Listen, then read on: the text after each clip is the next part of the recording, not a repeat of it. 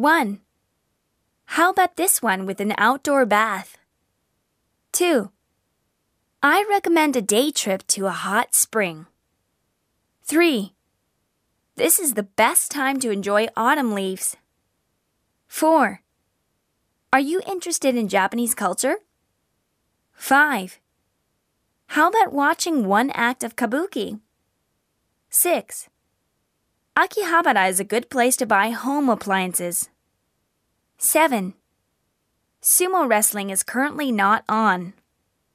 8. Would you like to take a guided tour in English? 9. The guides on these tours are volunteers.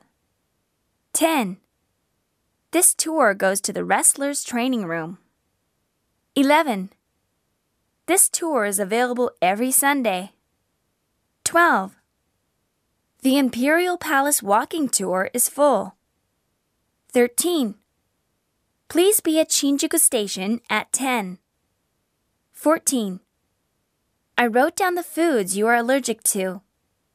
15. Please show this to the staff at restaurants.